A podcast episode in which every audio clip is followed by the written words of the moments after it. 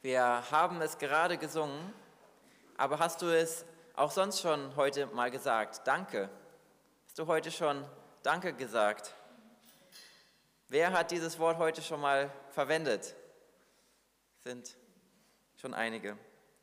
Ja, heute an Erntedank erinnern wir uns an die Nahrungsmittel, die uns Gott zur Verfügung stellt. Wir können ohne großen Aufwand einfach in den Supermarkt gehen und bekommen, was wir haben möchten. Aber machen wir uns auch bewusst, wo diese Lebensmittel eigentlich herkommen, was die für eine Geschichte haben, wie die vom, vom Feld auf unseren Teller kommen. Das gerät doch oft in Vergessenheit. Erstmal muss da der Ackerboden vorbereitet werden, dass er bereit ist, dass auch das Saatgut dann ausgesät werden kann. Es braucht viel Fürsorge, damit aus diesen Samen kleine Pflanzen werden, die dann auch Früchte hervorbringen.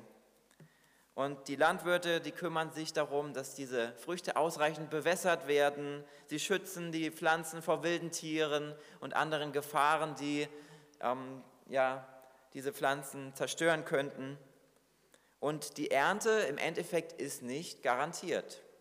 Es kann immer irgendwas passieren, dass die Ernte wieder zunichte macht. Es kann schlechtes Wetter geben, es kann von den Temperaturen schlecht ausfallen. Die Pflanzen können auch wieder verdorren. Aber wenn es dann so weit gekommen ist, dass die Pflanzen gewachsen sind und die Früchte hervorgebracht haben, dann kommt irgendwann die Zeit der Ernte. Und das ist auch wieder viel Arbeit. Da braucht man Erntehelfer, die diese Früchte einbringen und die eine harte körperliche Arbeit verrichten. Außerdem setzen die Landwirte auf Erntemaschinen und diese Maschinen erleichtern die Arbeit. Dann müssen, wenn die Früchte eingebracht sind, müssen sie noch sortiert werden, sie müssen gereinigt werden und verpackt werden. Und schließlich müssen sie transportiert werden, dass sie dann auch dort ankommen, wo wir sie dann kaufen können. Es sind also ganz viele Schritte notwendig, damit wirklich so ein Lebensmittel vom Ackerboden auf deinen Teller kommen kann. Und bei jedem dieser Schritte können Probleme auftreten. Wir dürfen dankbar dafür sein, dass wir so viele gute Lebensmittel haben, die uns zur Verfügung stehen. Aber wem dürfen wir für diese Nahrung danken? Einmal den Supermarktverkäufern. Wir dürfen den Lkw-Fahrern danken, den Erntehelfern, den Landwirten. Ja, All diesen gebührt unser Dank. Aber ohne Gottes Hilfe hätten wir diese Früchte nicht. Also letztendlich dürfen wir ihm auch Danke sagen, dass er uns gut versorgt. Wir verdanken es Gott, dass die Pflanzen wachsen und gute Früchte hervorbringen. Und wir verdanken ihm auch, dass das Wetter und die Temperatur mitspielt. Er versorgt uns und er gibt uns sogar so viel mehr, als wir brauchen. Dafür dürfen wir ihm dankbar sein und es gibt auch noch viele weitere Dinge, wofür wir ihm dankbar sein können. Da fallen sicher jedem von uns etwas ein. Zum Beispiel können wir Gott danken, dass er unsere Gemeinde über 40 Jahre nun gesegnet hat. Er hat uns dieses wunderbare Gebäude geschenkt. Und Gott hat uns auch noch etwas geschenkt, das noch viel wertvoller ist als dieses Gebäude. Und das ist sein Wort, die Bibel, die wir in den Händen halten. In einer Sprache, die wir gut verstehen können. Er teilt uns seinen Willen für unser Leben durch sein Wort mit. Und dadurch können wir ihn immer besser kennenlernen. Das wollen wir tun in diesem Monat im Oktober, dass wir das Markus-Evangelium zusammenlesen. Jeden Tag können wir ein Kapitel lesen oder wie auch schon gesagt wurde, ihr könnt euch auch Zeit lassen, ein Kapitel an zwei Tagen zu lesen. In dieser neuen Predigtreihe in diesem Monat gehe ich auf das Markus-Evangelium ein und lasst uns ja, Zeit nehmen, um uns mit diesem Evangelium zu beschäftigen. Markus ist der Autor dieses Buches und er war der Sohn einer wohlhabenden Frau in Jerusalem. Und diese Frau hieß Maria und sie hat ihr Haus geöffnet, dass in diesem Haus eine, die Urgemeinde sich versammeln konnte. Sein Onkel war Barnabas, der mit Paulus auch auf Missionsreisen gegangen ist. Markus schrieb das kürzeste Evangelium. Und das Wort Evangelium kommt vom griechischen Euangelion und das bedeutet so viel wie gute Botschaft, gute Nachricht. In den Evangelien geht es um das Leben von Jesus. Die gute Nachricht ist, dass Jesus die Sünde und den Tod besiegt hat und uns dadurch Vergebung von Sünde und das ewige Leben ermöglicht hat. Lass uns mit dem ersten Kapitel anfangen und wer eine Bibel dabei hat, kann bei Markus Kapitel 1 aufschlagen. Wir haben eben schon die ersten Verse gehört. Wenn ihr in Markus lest, dann denkt bitte daran, nicht einfach nur den Text zu lesen. Das wäre zu einfach. Das wollen wir nicht. Wir wollen ähm, auch darauf hören, was Gott durch den Text zu uns sagen möchte. Er möchte auch zu dir sprechen, in deinen Alltag hineinsprechen, durch das, was du in seinem Wort liest. Er redet zu uns und spricht in unsere Lebenssituation hinein. Die Bibel wurde vor vielen Jahren geschrieben, aber sie hat uns trotzdem heute immer noch etwas zu sagen. Gott redet durch die Bibel zu dir und er möchte dir dadurch etwas klar machen. Wenn du sein Wort verstehst, kannst du daraus auch seinen Willen für dein Leben ableiten. Dann weißt du, wie du in einer bestimmten Situation handeln solltest. Es geht darum, eine Brücke zwischen dem Bibeltext und deinem Leben zu schlagen.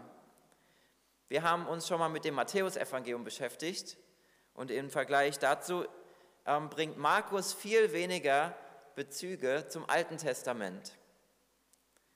Das Matthäusevangelium wurde für die Juden geschrieben, die Christen geworden sind.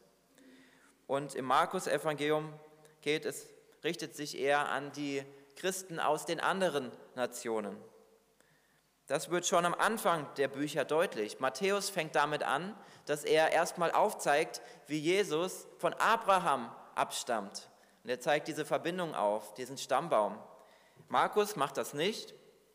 Bei Markus lesen wir ähm, einen kurzen Verweis auf den Propheten Jesaja und dann geht er aber schon wieder auf die Zeit von Jesus ein. Und er beginnt mit einem wichtigen Ereignis in Jesu Leben, nämlich mit der Taufe und Johannes dem Täufer, der ihn vorbereitet hat. Bei Markus gibt es keine lange Vorrede. Er kommt sofort zum Punkt, worum es geht. Und er sagt im ersten Satz schon, Jesus ist der Sohn Gottes. Und das ist so eine wichtige Aussage in dem Evangelium. Und es kommt bei Markus schon ganz am Anfang. Er konzentriert sich auf das Wesentliche. Damit wir uns im Markus-Evangelium besser zurechtfinden, habe ich eine Übersicht mitgebracht, die jetzt gleich auch hier angezeigt wird. Da können wir die einzelnen Kapitel sehen, die fünf Hauptteile des Buches. Als erstes in den Kapiteln 1 bis 9 geht es um Jesu Wirken in Galiläa und da geht es um die Wunder, die Jesus vollbracht hat. Er hat viele Menschen von ihren Krankheiten geheilt. Er hat einen Sturm gestillt, ein Mädchen von den Toten auferweckt. Er ist auf dem Wasser gelaufen, er hat Brot und Fisch vermehrt. Und dann in Kapitel 10 ist er nach Jerusalem gegangen. Und auf dem Weg nach Jerusalem lesen wir von den Dingen, die er gelehrt hat, die er weitergegeben hat. da geht es zum Beispiel um das Thema Nachfolge wo er darüber gesprochen hat. Und dann kommt er in Jerusalem an und in den Kapiteln 11 und 12 lesen wir von den Auseinandersetzungen, die er hatte in Jerusalem mit den führenden Juden. Er jagte die Händler aus dem Tempel und er lieferte sich mit den Pharisäern Streitgespräche.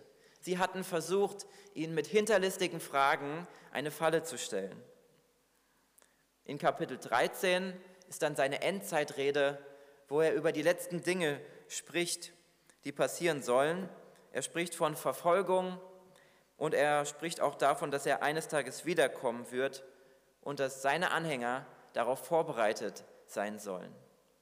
Die letzten Kapitel 14 bis 16 handeln dann von seinem Leiden, dem Tod und der Auferstehung. Da geht es also um die Passion Jesu. Er wird verraten, verhaftet und verurteilt. Und schließlich wird er gefoltert, gekreuzigt und in ein Grab gelegt. Am dritten Tage ist er auferstanden und ganz am Ende vom Markus Evangelium lesen wir dann, dass er in den Himmel aufgefahren ist. Im Markus Evangelium wird Gottes Liebe zu uns Menschen deutlich. Gott liebt die Menschen und er möchte nicht, dass sie verloren gehen. Deshalb hat er Jesus in die Welt gesandt. Markus beschreibt nicht die Geschichte der Geburt von Jesus. Das fand er vielleicht nicht so wichtig. Ja, deswegen geht er direkt dahin, was Jesus getan hat, was er gemacht hat. Und er fängt mit einem wichtigen Ereignis in Jesu Leben an, nämlich nicht mit der Geburt, sondern mit der Taufe. Wir lesen das in Kapitel 1 ab Vers 9. Zu dieser Zeit geschah es, Jesus kam aus Nazareth in Galiläa zu Johannes und ließ sich von ihm im Jordan taufen. Als er aus dem Wasser stieg, sah er, wie der Himmel aufriss und der Geist Gottes wie eine Taube auf ihn herabkam. Und eine Stimme aus dem Himmel sagte zu ihm, Du bist mein Sohn, dir gilt meine Liebe, dich habe ich erwählt. Wir sehen, dass der Vater hier dem Sohn seine Liebe zuspricht. Und dadurch, dass Gott uns seinen geliebten Sohn geschickt hat, zeigt uns auch der Vater seine Liebe. Er will nicht, dass auch nur ein Mensch verloren geht. Deshalb hat Jesus Menschen in seine Nachfolge gerufen. Wer Jesus nachfolgt, geht nicht verloren. Und von der Berufung der ersten Jünger lesen wir auch ab Vers 16. Als Jesus am See von Galiläa entlang ging, sah er Simon und seinen Bruder Andreas, wie sie gerade ihr Netz auswarfen. Sie waren Fischer. Jesus sagte zu ihnen, Kommt, folgt mir. Ich mache euch zu Menschenfischern. Sofort ließen sie ihre Netze liegen und folgten ihm. Als Jesus ein kleines Stück weiter ging, sah er Jakobus, den Sohn von Zebedäus, und seinen Bruder Johannes. Sie saßen gerade im Boot und besserten die Netze aus. Jesus rief sie und sie ließen ihren Vater Zebedäus mit den Gehilfen im Boot zurück und folgten ihm. Gott liebt uns Menschen so sehr, dass er uns Jesus, den Retter der Welt, gesandt hat.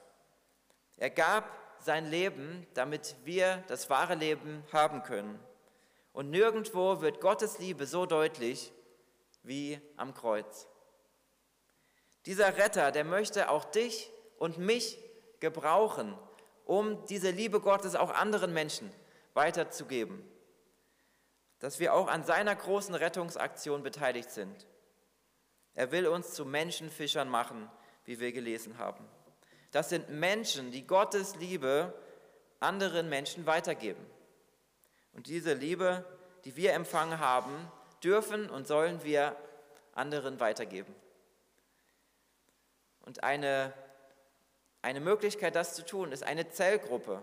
Eine Zellgruppe ist eine Kleingruppe, ähm, die sich zum Ziel gesetzt hat, Gottes Liebe an die Menschen in ihrem Umfeld weiterzugeben. Die Christen in der Zellgruppe beten für ihre verlorenen Verwandten, für die Nachbarn oder auch für die Freunde. Und sie bauen eine Beziehung zu ihnen auf sie laden sie zu ihren Zellgruppentreffen ein. Dort können sie Jesus durch das gemeinsame Bibellesen kennenlernen. Dort hören sie von Christen, die Gottes Wirken in ihrem Alltag erlebt haben. Dort singen sie gemeinsam Lieder zur Ehre Gottes. Und sie essen auch gemeinsam. Wie ihr, wie ihr wisst, geht ja Liebe bekanntlich auch durch den Magen. Und das ist auch in diesen Gruppen der Fall. Die Idee ist, dass alle Mitglieder der Gruppe ihr Leben miteinander teilen. Der Leiter der Gruppe passt wie ein Hirte auf seine Schafe auf und kümmert sich um sie. Im Moment haben wir in unserer Gemeinde vier Zellgruppen. Und es gibt drei Nichtchristen, die sich diesen Gruppen angeschlossen haben. Unser Gebet ist es, dass sie durch diese Gruppen zum Glauben finden, zu einem lebendigen Glauben an Jesus und dass noch weitere hinzukommen zu diesen Gruppen. Ich bin dankbar für unsere Zellgruppen, weil wir dadurch den Auftrag, den Jesus uns gegeben hat, umsetzen.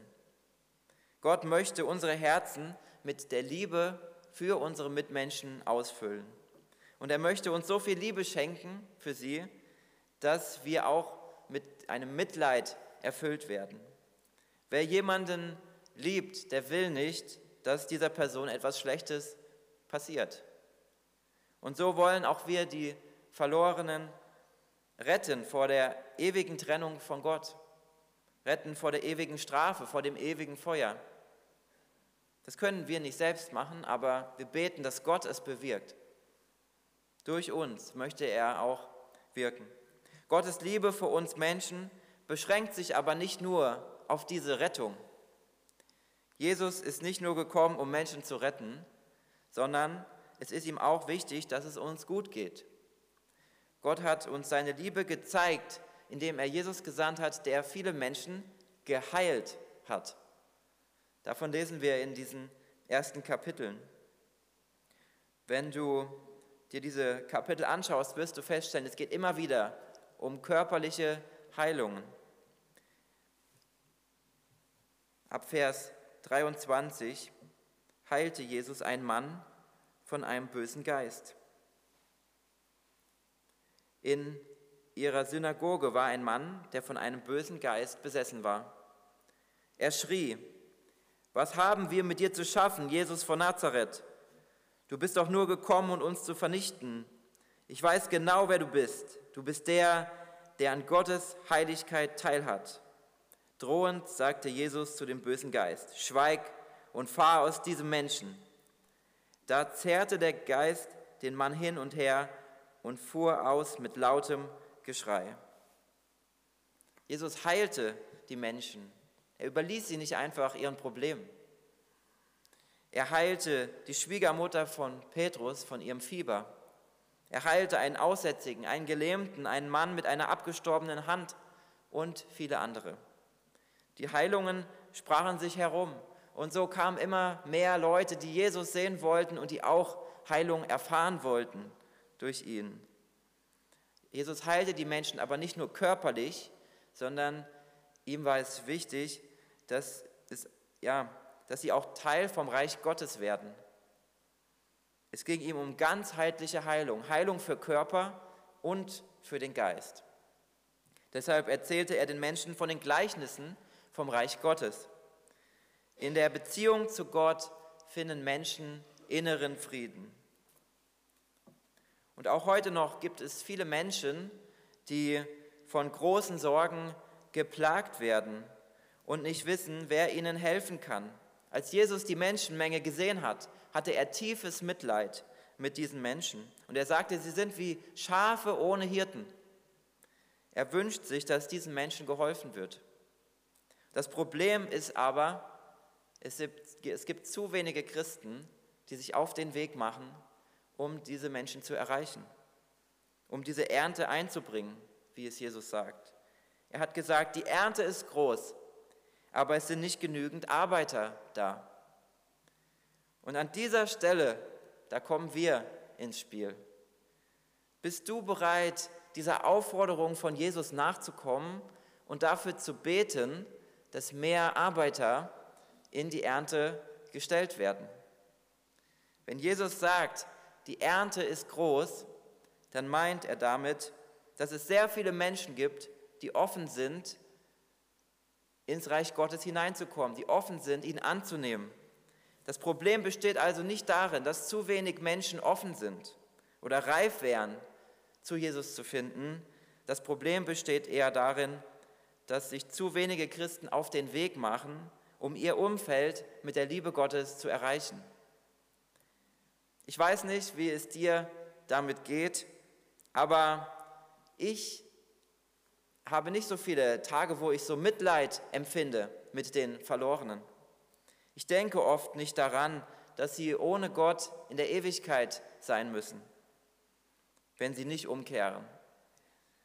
Lasst uns Gott darum bitten, dass er unser Herz verändert und uns wirklich mit Mitleid auch ausfüllt. Denke jetzt an eine Person in deinem Umfeld, die Jesus noch nicht kennt.